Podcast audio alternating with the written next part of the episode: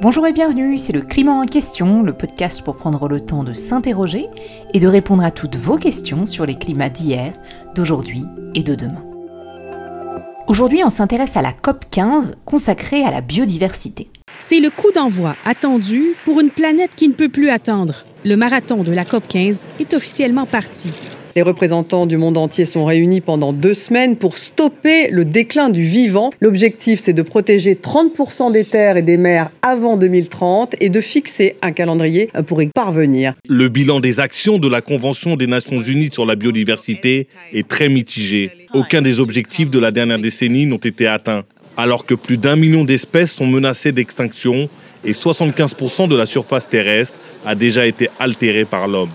L'humanité est devenue une arme de destruction massive, a lancé Antonio Guterres, en appelant les négociateurs du monde entier à ne pas se laisser berner par les puissants lobbies. Oublions les rêveries de certains milliardaires. Il n'y a pas de planète B. Comme le rappelle le secrétaire général des Nations Unies, il n'y a pas de planète B.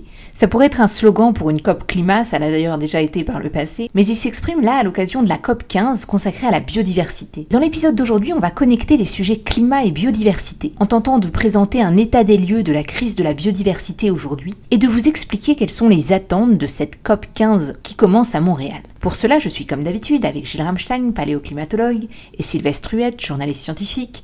Bonjour Sylvestre et Gilles. Bonjour. Et nous aurons le plaisir de recevoir en deuxième partie d'épisode un chercheur spécialiste de ces questions de biodiversité, Philippe Grandcola. Mais pour commencer, je me tourne vers toi Sylvestre pour nous en dire un peu plus sur cette conférence onusienne, cette COP 15 de son nom entier, conférence des parties à la Convention sur la diversité biologique. Alors, quels sont les points communs avec la COP 27 Pourquoi est-ce qu'on parle également de COP? De quoi est-ce qu'il s'agit exactement? Alors, c'est la 15e conférence des partis, c'est cela que signifie euh, COP, des pays qui ont signé la Convention sur la biodiversité. Une conférence, c'est simplement la réunion des délégations gouvernementales des pays signataires de la Convention. Et ça remonte en fait, cette convention, à 1992, lors de la conférence de l'ONU sur l'environnement, qui a donné lieu à la fameuse convention climat qui est très bien connue, mais également à deux autres conventions moins popularisées, l'une sur la désertification et une autre sur la protection de la biodiversité. L'objectif majeur de la Convention sur la biodiversité, c'est, selon son texte, la conservation de la diversité biologique, l'utilisation durable de ces éléments et le partage juste et équitable des avantages découlant de l'exploitation des ressources génétiques. Alors presque tous les pays de la planète ont signé et ont ratifié par leur Parlement cette convention, à l'exception notable des États-Unis, qui ont signé mais n'ont toujours pas ratifié par le Congrès cette convention parce qu'ils s'opposent justement aux dispositions sur les droits de propriété intellectuelle sur les biotechnologies et les organismes génétiquement modifiés. En gros, les États-Unis veulent n'avoir aucune limite dans la marchandisation du vivant et l'usage commercial des biotechnologies et c'est pour ça que ce pays n'a toujours pas ratifié la Convention. Donc dans les deux cas, il s'agit bien de COP, hein, c'est-à-dire donc de réunions des pays qui font partie de ces différentes conventions, mais dans un cas, il s'agit de la Convention climat, et dans le cas présent de la COP 15, il s'agit de la Convention pour la biodiversité. Mais quand même, qu'est-ce qui fait qu'on parle tellement plus des COP climat que des COP biodiversité? Alors c'est vrai que la discussion semble moins intense sur la convention pour la biodiversité que pour celle sur le climat, comme le montre le fait d'ailleurs qu'on n'en est qu'à la 15e conférence des partis, donc c'est la 15e fois que tous les pays se réunissent pour discuter de cette convention et de sa mise en œuvre. Pourquoi? C'est probablement, à tort ou à raison d'ailleurs, parce que les pays pauvres voient moins que c'est un sujet sur lequel ils ont avantage à négocier très intensément avec les euh, pays riches. Pour les pays pauvres, la Convention climat, maintenant, est très bien comprise de ce point de vue. Parce que ils peuvent se dire que si les pays pauvres, les populations pauvres souffrent du changement climatique, c'est évidemment de la faute de ceux qui ont le plus émis de gaz à effet de serre et donc des pays riches. Cela veut dire que les pays pauvres peuvent, et les populations pauvres peuvent espérer que les riches payent pour compenser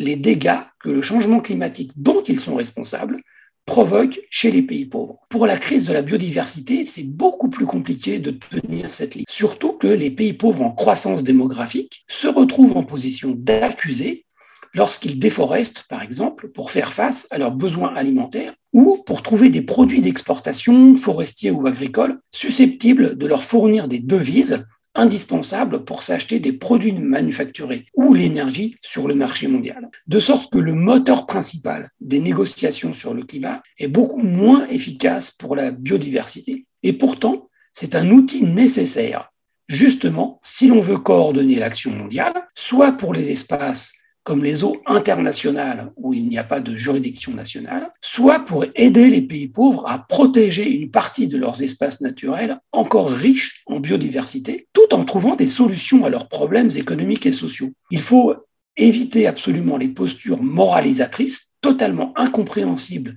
par les populations pauvres, ne pas nier leurs besoins, qui ne peuvent être satisfaits sans une utilisation de ressources naturelles. Et n'oublions pas que les pays riches donnent évidemment le mauvais exemple, avec une artificialisation parfois totale de leur territoire, des pertes massives de biodiversité, qui sont souvent masquées par des zones de réserve ou de parcs naturels qui fonctionnent un peu comme une sorte de luxe de riches qui sert d'alibi, tandis que nous pillons massivement les ressources naturelles, notamment les forêts, dans les pays pauvres, la plupart du temps tropicaux. On va revenir sur cette question complexe de la protection de la biodiversité tout en gardant en tête la justice environnementale et puis euh, la solidarité internationale. Mais je voudrais me tourner vers toi, Gilles, pour avoir ton point de vue de, scientifique, puisque toi, en tant que paléoclimatologue, tu travailles surtout sur le climat, mais évidemment, tu te retrouves assez souvent à travailler aussi avec des spécialistes de la biodiversité. Alors, quel lien intrinsèque il y a entre climat et biodiversité? Et pourquoi c'est important aussi de regarder ces deux sujets ensemble? En fait, le sujet du climat et de la biodiversité sont intrinsèquement liés à cause de la fulgurance du changement climatique. C'est-à-dire que le climat varie tellement rapidement que les niches écologiques, à la fois végétales et animales, sont perturbées et que un certain nombre d'animaux et un certain nombre de plantes se trouvent dans des situations où elles sont plus tout à coup et très rapidement plus adaptées à leur environnement local. Et donc elles doivent soit migrer, soit mourir. Et c'est vraiment cette fulgurance en fait du changement climatique qui fait que la biodiversité est Et ce changement climatique va entraîner des effets irréversibles sur la biodiversité, des espèces qu'on peut perdre à tout jamais, là où à l'inverse, pour le réchauffement climatique, en diminuant nos émissions, on peut encore agir pour infléchir la trajectoire des changements à venir. Ça, c'est donc à la fois un point commun, une différence, je dirais, entre climat et biodiversité.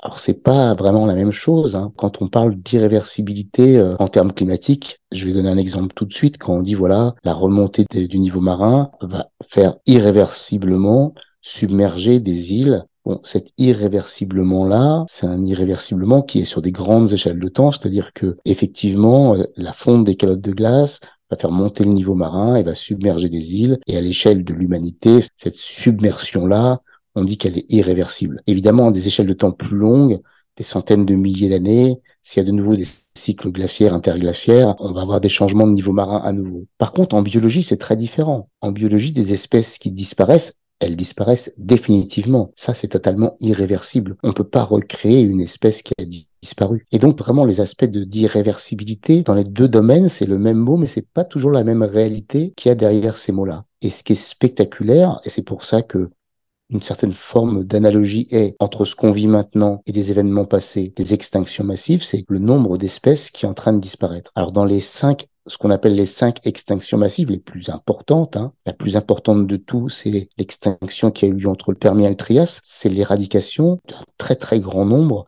d'espèces à la fois animales et végétales. Mais c'est exactement ce qu'on est en train de vivre dans certaines espèces, en particulier chez les insectes, mais pas que chez les insectes.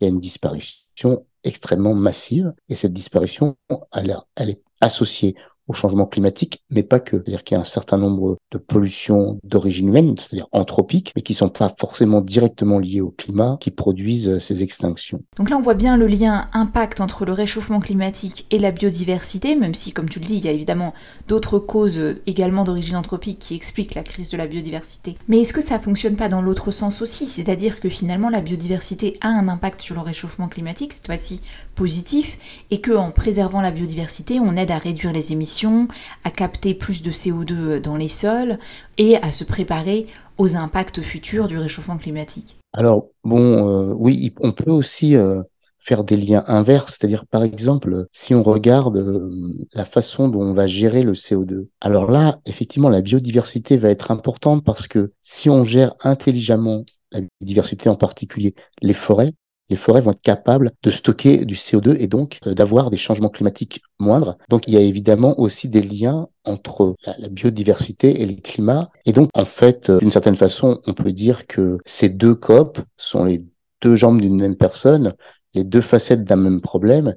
Et c'est essentiellement parce que le changement anthropique est si fulgurant qu'il se décline en changement de la biodiversité.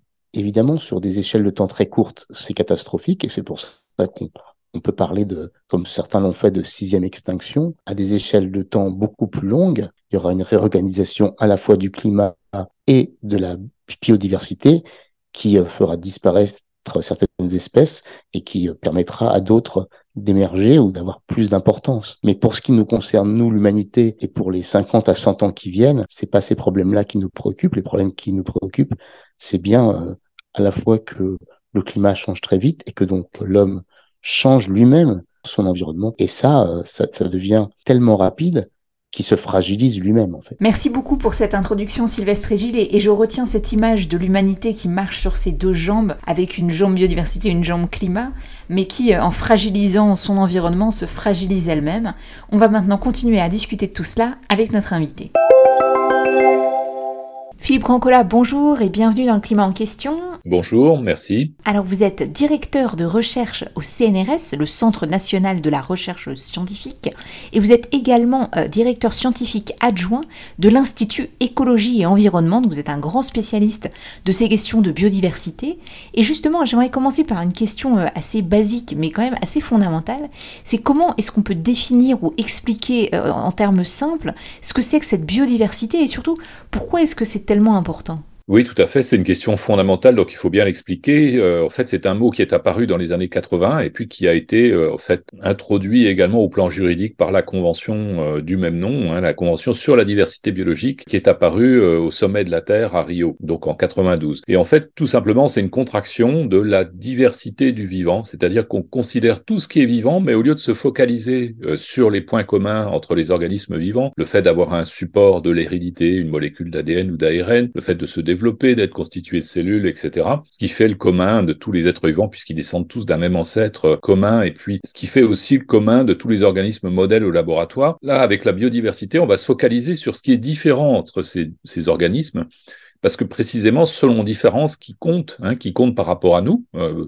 et qui comptent par rapport au fonctionnement des écosystèmes. Si euh, on parle d'une abeille qui butine une fleur et qui permet euh, la pollinisation, c'est-à-dire le transport du pollen d'une fleur à une autre, bah là on fait intervenir un insecte qui est capable de voler, qui se nourrit de pollen et de nectar, qui transporte du pollen sur son corps, et puis on fait intervenir une plante à fleurs qui a besoin en fait d'un organisme de ce type pour le transport du pollen et la fécondation sur une autre fleur. Donc d'emblée, on fait appel à des différences, à des caractéristiques, et c'est pour ça qu'on appelle ça la diversité du vivant, et c'est d'autant plus important en fait que bien sûr, hein, on, on a tous besoin d'une grande diversité du vivant. On a besoin de différents organismes qui nous servent d'alimentation, différents fruits, différents légumes, éventuellement d'animaux euh, si l'on n'est pas végétarien. On a besoin de des bactéries qui sont dans notre propre corps qui nous permettent euh, de digérer, de gérer notre immunité. On a besoin de tous les organismes qui sont associés aux organismes que l'on cultive. Et puis bien sûr, le monde avec euh, sa régulation climatique, ses sols et l'ensemble de ses écosystèmes,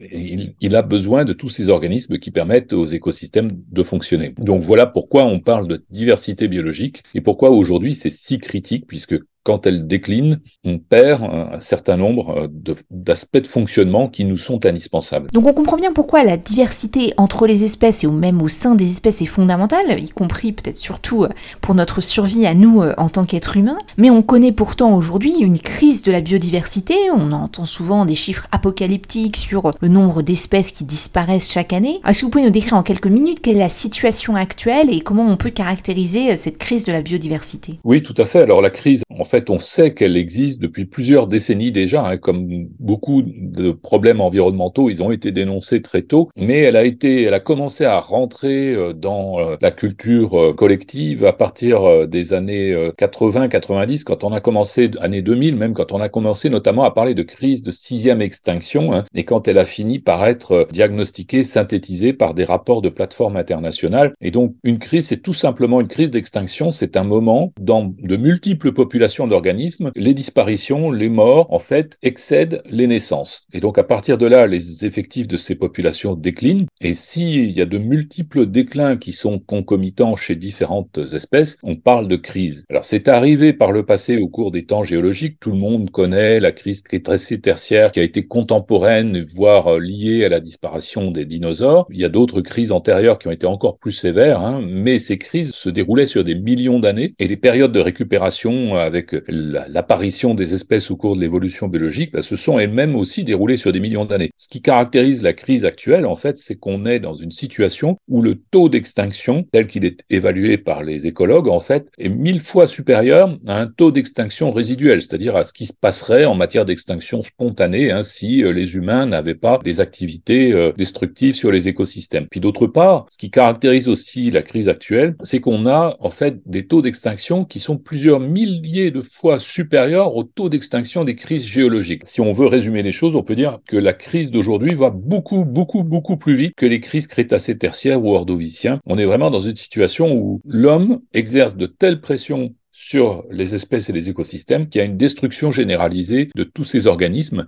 Merci beaucoup pour cet aperçu et on voit que dans la crise de la biodiversité, il y a un autre point commun avec la crise climatique, puisque dans les épisodes du climat en question, on est souvent interrogé pour savoir si la crise climatique actuelle avait connu euh, des équivalents par le passé, s'il y avait déjà eu des réchauffements, etc.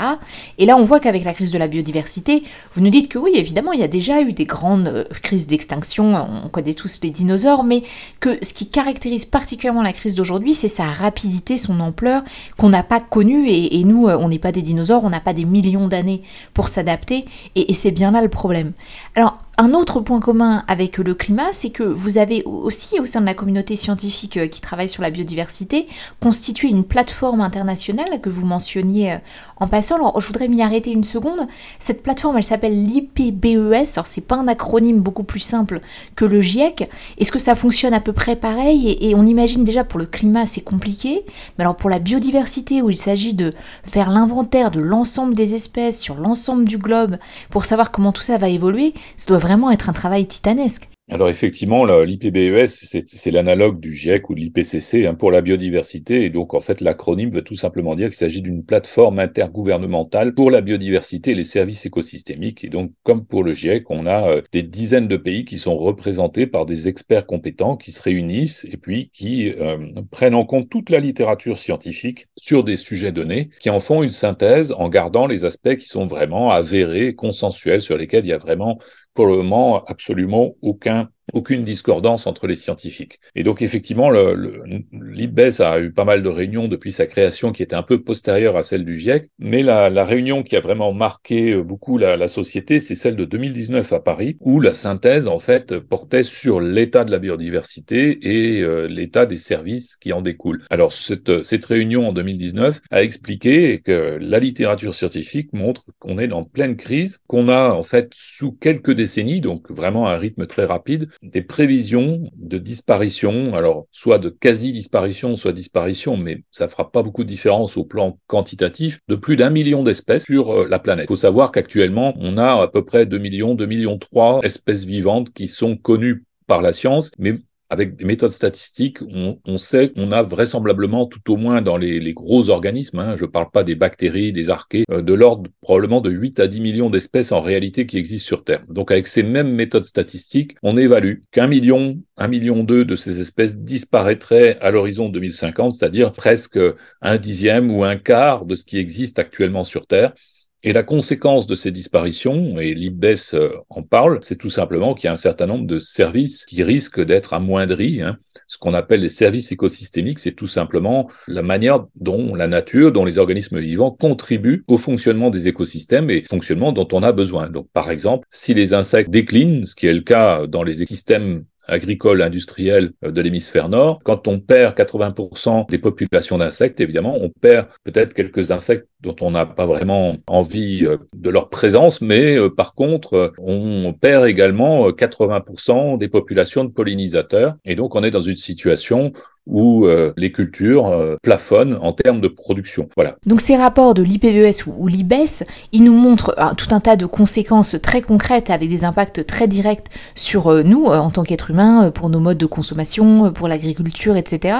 Ils nous montrent aussi que tout cela est dû à l'impact humain, ce qui est un autre point commun avec la crise climatique. L'IBES a diagnostiqué les raisons de ce déclin. Grosso modo, on peut dire qu'il existe cinq grandes catégories de causes, toutes d'origine humaine, qui provoquent ce déclin. Première euh, catégorie, ce sont euh, les changements d'usage des terres, qu'on appelle aussi conversion des milieux. Il s'agit tout simplement euh, de, par exemple, la déforestation, de la destruction des zones humides, de la destruction des mangroves, de manière plus prosaïque, hein, dans un paysage européen de l'hémisphère nord. Il s'agit aussi tout simplement de supprimer les haies, d'une manière générale de simplifier le paysage hein, en remplaçant certains éléments d'écosystème par des éléments euh, très transformés. Et avec ces ex-écosystèmes disparaissent les espèces qui sont contenues. On déforeste, on perd les espèces qui vivent dans la forêt. si on déforeste à très large échelle, on va perdre toutes les espèces qui existent dans cet espace géographique. Deuxième cause, c'est l'extractivisme, les que l'on fait dans la nature. Ça peut être bien sûr lié à la déforestation, par exemple. Hein, si on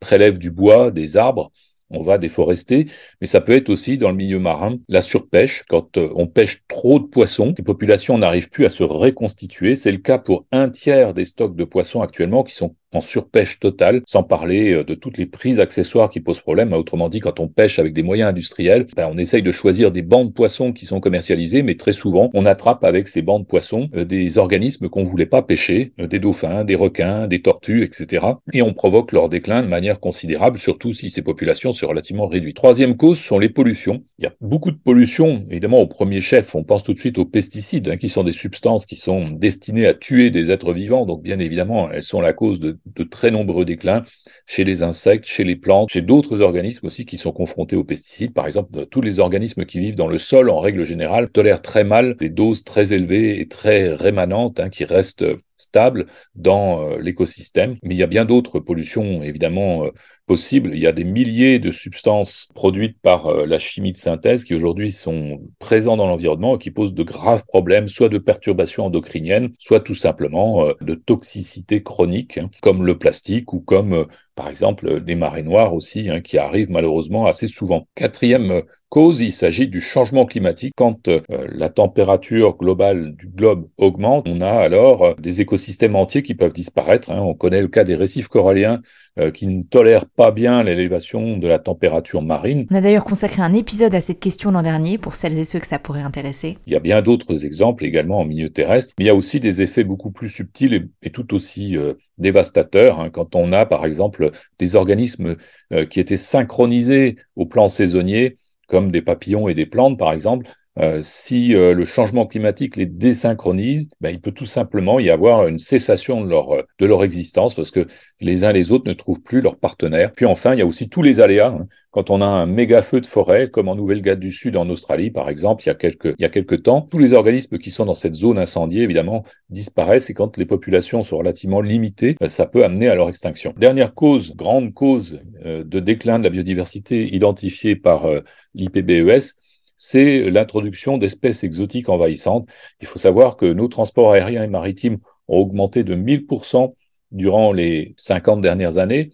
évidemment, avec ce transport, il y a beaucoup d'organismes qui font du bateau stop ou de, de l'avion stop, si je puis dire. On en connaît euh, près de nous de nombreux. En Europe, par exemple, on a vu l'arrivée euh, du frelon asiatique euh, qui prédate les abeilles.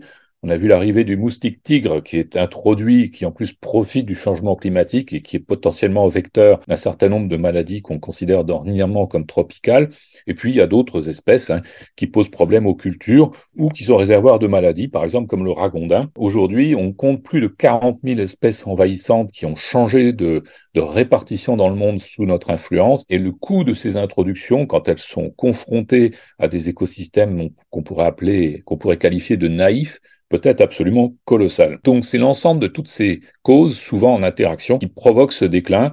Et ce que l'on appelle cette crise d'extinction. Donc ça c'est assez clair, on voit bien, euh, vous les avez décrits en détail, euh, les différentes façons euh, plus ou moins directes par lesquelles l'homme impacte de façon négative la biodiversité. Je voudrais maintenant qu'on vienne à un aspect qui est parfois un petit peu moins clair, qui est de savoir qu'est-ce qu'on peut faire pour protéger la biodiversité. C'est quoi des politiques publiques, des actions en faveur de la biodiversité? Et je reprends les parallèles avec le climat.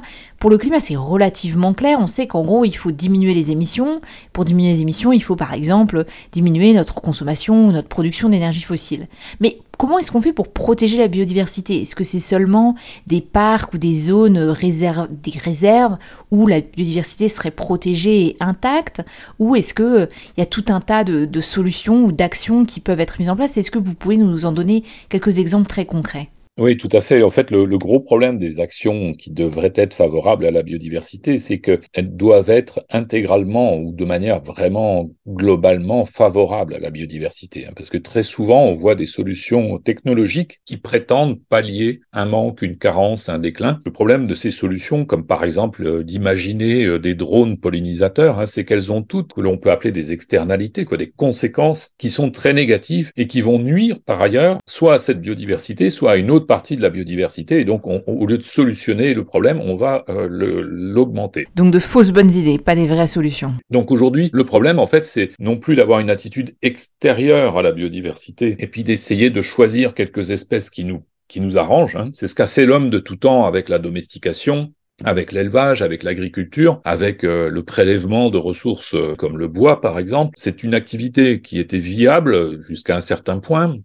tant que les humains n'étaient pas trop nombreux et qu'ils ne disposaient pas de moyens industriels, euh, technologiques qui permettaient des dévastations très rapides. Le problème, c'est qu'aujourd'hui, on se trouve dans une situation où nos moyens ont augmenté, nos populations ont augmenté également, et donc on a une action qui est euh, beaucoup plus importante qu'elle ne l'était autrefois. Donc l'idée, c'est justement de substituer à nos actions habituelles ce que l'on appelle des solutions fondées sur la nature, tout simplement le fait d'utiliser des trajectoires passablement naturelles dans des écosystèmes à notre bénéfice, mais aussi au bénéfice du reste de la biodiversité, ce qu'on appelle des co-bénéfices, hein, en quelque sorte, on pourrait appeler une stratégie gagnant-gagnant gagnant entre les humains et le reste de la biodiversité, et avec le moins de conséquences négatives pour euh, les écosystèmes en question ou pour les écosystèmes adjacents. Donc, par exemple, tout simplement, si on veut essayer de réguler euh, le climat, hein, d'atténuer les effets du dérèglement climatique, ben, on va essayer de favoriser des écosystèmes dans lesquels il y a une captation du carbone ou euh, des effets qui vont contre des émissions de certains gaz à effet de serre. Donc typiquement, par exemple, on peut planter euh, des systèmes forestiers. Un système forestier en bon état, en règle générale, il absorbe à peu près autant qu'il émet. Et donc, il a un solde qui est, en termes d'émissions de carbone, qui est neutre, voire dans certains cas légèrement positif, en particulier si euh, on n'exploite pas la forêt avec un turnover euh, trop important, mais qu'on laisse finalement les arbres vieillir. De la même manière, s'ils vieillissent, ils peuvent euh, transmettre ce, ce stock à euh, d'autres organismes vivants dans le sol. Et donc l'ensemble de cet écosystème, il va se développer tout seul, hein, si on lui laisse euh, la possibilité de le faire, va être une solution puissante pour capter du carbone. Donc typiquement, le simple fait de laisser un certain nombre d'espaces avoir leur propre trajectoire naturelle avec des écosystèmes qui fonctionnent, bah, ça nous permet d'abord de s'assurer qu'il y a de la biodiversité qui se trouve au milieu de ces systèmes, qu'elle survit naturellement, avec un taux d'extinction peut exister, mais qui va pas dépasser euh, euh, des valeurs importantes. Et puis, on va s'assurer que les effets de ces écosystèmes, les services produits par ces écosystèmes, nous sont bénéfiques. D'accord, mais j'en reviens à ma question. Du coup, pour laisser les forêts se régénérer, donc il faut ne pas les déforester, leur laisser le temps de se développer, aux écosystèmes complexes de se former, etc. Mais du coup, est-ce que ça veut dire ne pas intervenir, quoi, créer euh, des zones réserves, sanctuaires de biodiversité hors de toute intervention humaine. Parce que ça, c'est pas forcément du coup très réaliste à grande échelle, en particulier dans des zones euh, très fortement peuplées. Alors évidemment, les trajectoires les plus naturelles des écosystèmes, on va les trouver dans des endroits où les humains n'interviennent que très peu ou pas du tout. Donc typiquement des parcs ou des réserves. Bien évidemment, en fait, il n'est pas possible d'en mettre partout. Hein. En particulier quand il y a des humains, il faut que ces parcs et ces réserves aient des politiques d'usage des terres qui soient compatibles avec les populations locales. On a trop souvent, dans une vision euh, un peu naïve occidentale, et passablement euh, atroce, on a trop souvent provoqué l'éviction des peuples autochtones qui vivaient au milieu des zones que l'on voulait mettre en réserve. Alors cela dit, faire des parcs et des réserves, c'est une solution fondée sur la nature, mais ça suppose pas pour autant qu'on a un blanc-seing pour faire n'importe quoi en dehors. Si on met comme c'est négocié en ce moment dans la COP 15, si on essaye de mettre 30% de territoire en réserve, encore faudrait-il que ça soit sincère, hein, que ça soit vraiment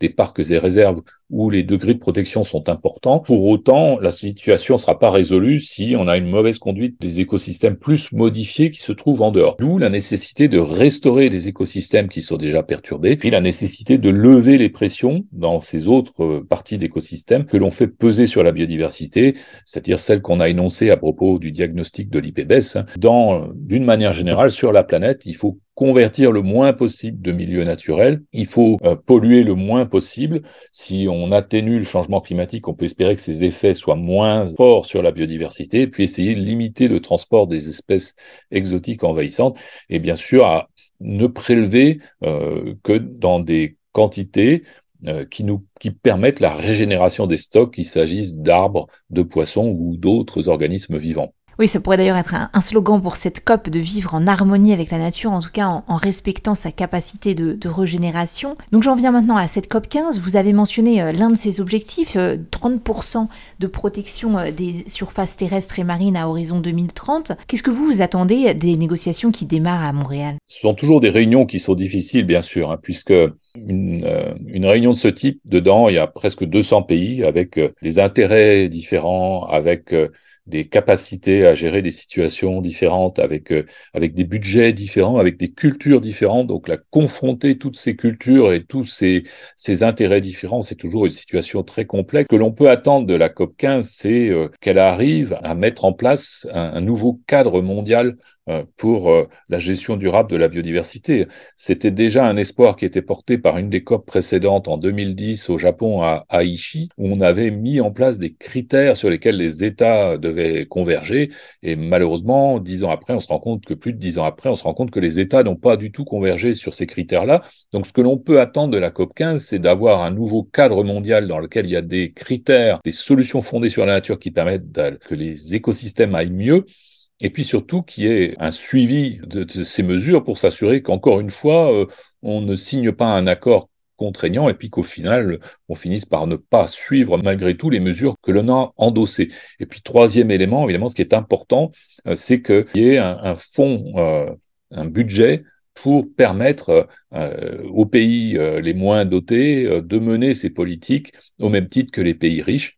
Et là, évidemment, c'est une négociation budgétaire qui risque d'être compliquée. Alors on peut aller un peu plus dans le détail des, mesures euh, qui font partie du cadre mondial pour la biodiversité. Grosso modo, en fait, il s'agit de quelque part lever les pressions sur les écosystèmes. Donc une mise en réserve de territoire, encore faut-il, je me répète, qu'elle soit sincère. Hein. Euh, actuellement, par exemple, en Méditerranée, on a un peu plus de 10% d'air marine protégée. Euh, ce qui est réellement protégé, c'est 0,04% de la surface de la Méditerranée. Donc c'est très très peu. Donc, si on dit qu'on va aller à 30% de surface protégée, il faut absolument que ça soit vraiment 30% de surface réellement protégée, euh, ce qui pour le moment n'est pas inscrit dans la négociation. Hein. Et puis, par ailleurs, en dehors de cet espace, il faut que on arrive à des accords sur une transition agricole, sur des moindres pollutions et sur des restaurations d'écosystèmes.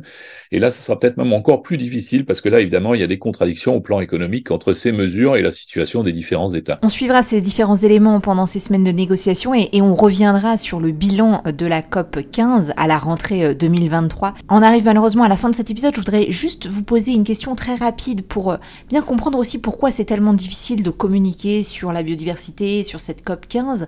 En revenant sur cet objectif chiffré là de pourcentage euh, de préservation d'une certaine zone du monde, est-ce que finalement le problème c'est pas un peu comme euh, ce qu'on disait tout à l'heure par rapport au climat, qu'on n'a pas une métrique unique pour le climat on, a parfois débattu euh, dans les épisodes du climat en question, c'est pas idéal d'avoir l'objectif des 2 degrés ou 1,5, mais enfin en tout cas avoir cet indicateur de température globale moyenne, ça permet quand même de bien comprendre les choses, d'avoir un objectif auquel on peut se référer. Est-ce qu'il nous manque manque pas un peu ça pour la biodiversité Et en même temps, évidemment, c'est très compliqué. Est-ce que c'est le nombre d'espèces qu'il faut Est-ce que c'est un, pourcentage d'une zone marine ou terrestre? Mais enfin, tout dépend ce qu'il y a dans cette zone et puis comment elle est vraiment protégée. Enfin, qu'est-ce que c'est le bon indicateur en biodiversité ou est-ce que c'est pas possible d'en trouver un qui soit suffisamment bien? Alors pour la biodiversité, c'est vrai qu'on a, a, proposé plein de métriques. Hein. La, métrique la plus usuelle, c'est tout simplement la richesse en espèces. Hein. C'est quand on dit qu'un endroit est riche, par, par, exemple dans des zones intertropicales, on pense assez naïvement peut-être hein, que cet endroit est digne d'intérêt. Il y a beaucoup d'autres métriques qui, qui, sont proposées et qui sont sans doute beaucoup plus intéressantes. Ce sont des métriques euh, finalement à la fois de d'originalité euh, de cette euh, diversité, biodiversité locale, mais aussi de ces aspects fonctionnels qui permettent aux écosystèmes de fonctionner. Ce que propose euh, la COP probablement au final, ce seront des pourcentages, des pourcentages de terres qui seront protégés ou des pourcentages de terres qui seront restaurés, et puis probablement un montant financier concernant une sorte de fonds mondial qui permettra à des États moins riches de mener une politique de conservation cohérente. Euh, le, seul problème, c'est jusqu'à quel point ces chiffres seront sincères. Encore une fois, hein, si l'on dit qu'il y aura 30% d'air terrestre ou marine protégé à la surface du globe, mais que les mesures de protection à l'intérieur de ces airs sont extrêmement faibles, évidemment, c'est un chiffre dont la signification sera infiniment moins intéressante et c'est un élément dans les négociations auquel on doit prêter une très forte attention. Eh bien, on y prêtera en effet euh, une grande attention et puis on fera un débrief de cette COP 15 après les fêtes de fin d'année. Merci beaucoup en tout cas à Philippe Brancola d'avoir été notre invité aujourd'hui et comme d'habitude, un grand merci à Alexandre Carrier, Fabrice Sétifier et Karim Baldé pour leur coup de main pour réaliser tous ces épisodes de podcast du climat en question, ainsi qu'à Clément Sundon pour la musique originale de ce podcast fait maison. Et si vous aimez le climat en question, n'hésitez pas à nous retrouver sur les plateformes de podcast ainsi que sur les réseaux sociaux. On est sur Facebook, Twitter, Instagram, YouTube. Vous pouvez également nous contacter par email, le climat en question avec un s at ecomail.fr.